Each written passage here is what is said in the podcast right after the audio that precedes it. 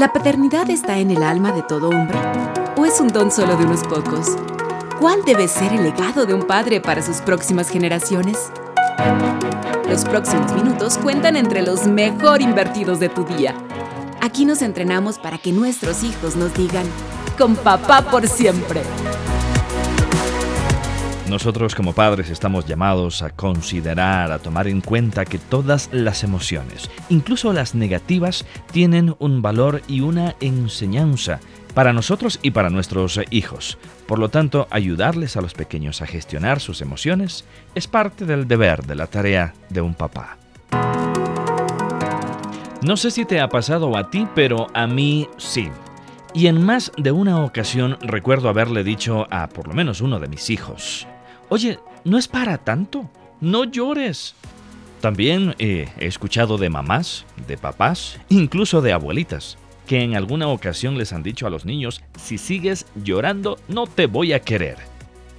Expresiones de nosotros los papás, como las que te acabo de mencionar, sin duda han estado en el menú en algún momento del trato que les hemos dado a nuestros hijos.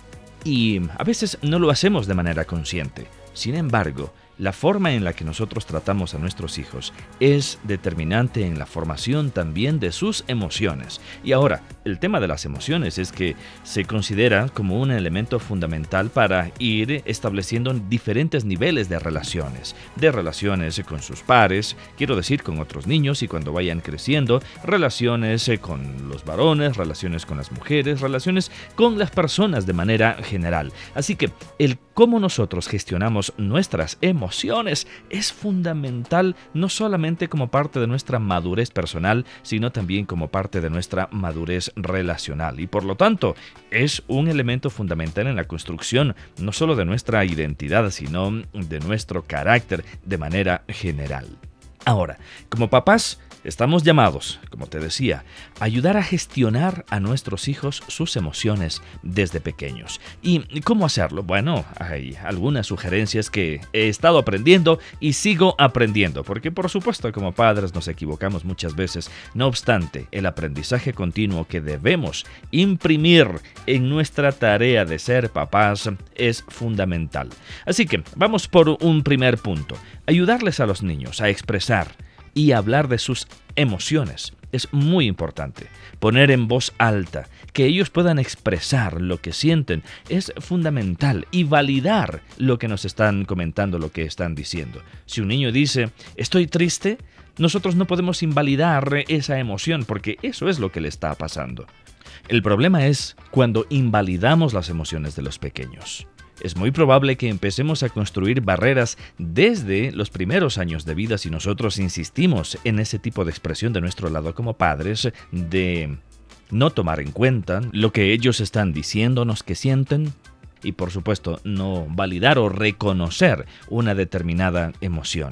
Ahora, eso no significa que uno como padre debe cruzar los brazos y no ayudar a los hijos a canalizar una determinada emoción, como la tristeza, el enojo, el miedo, el pánico en algunas situaciones.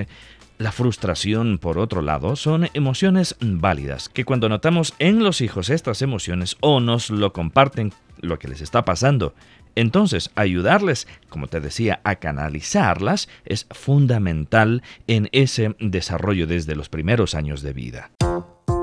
Así que debemos prepararnos para escuchar, asimilar, comprender las emociones de nuestros hijos y ayudarles a canalizarlas, porque van a estar presentes todos los días. No me refiero a nuestros hijos, me refiero a las emociones de nuestros hijos. Serán parte de la vida cotidiana, parte del día a día.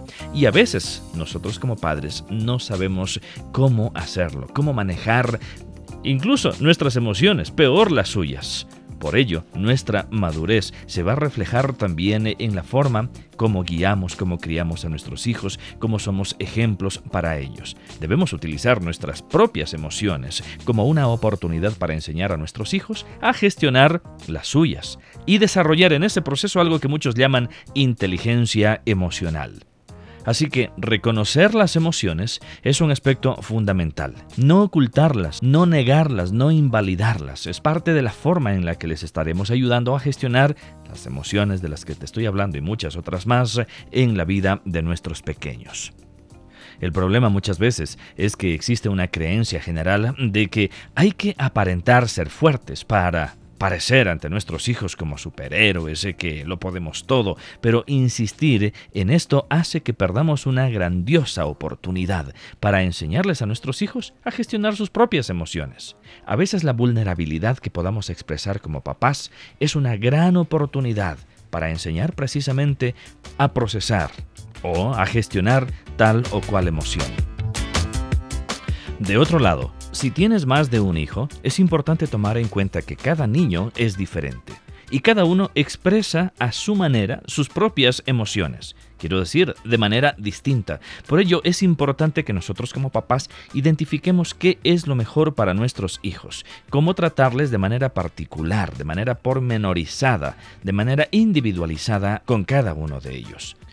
Crear distracciones, contar historias, permitirles diferentes actividades lúdicas cuando van creciendo, ayudarles eh, a desarrollar sus eh, talentos, sus habilidades naturales. Son formas también en las que podemos eh, ayudarles a canalizar los diferentes estados emocionales.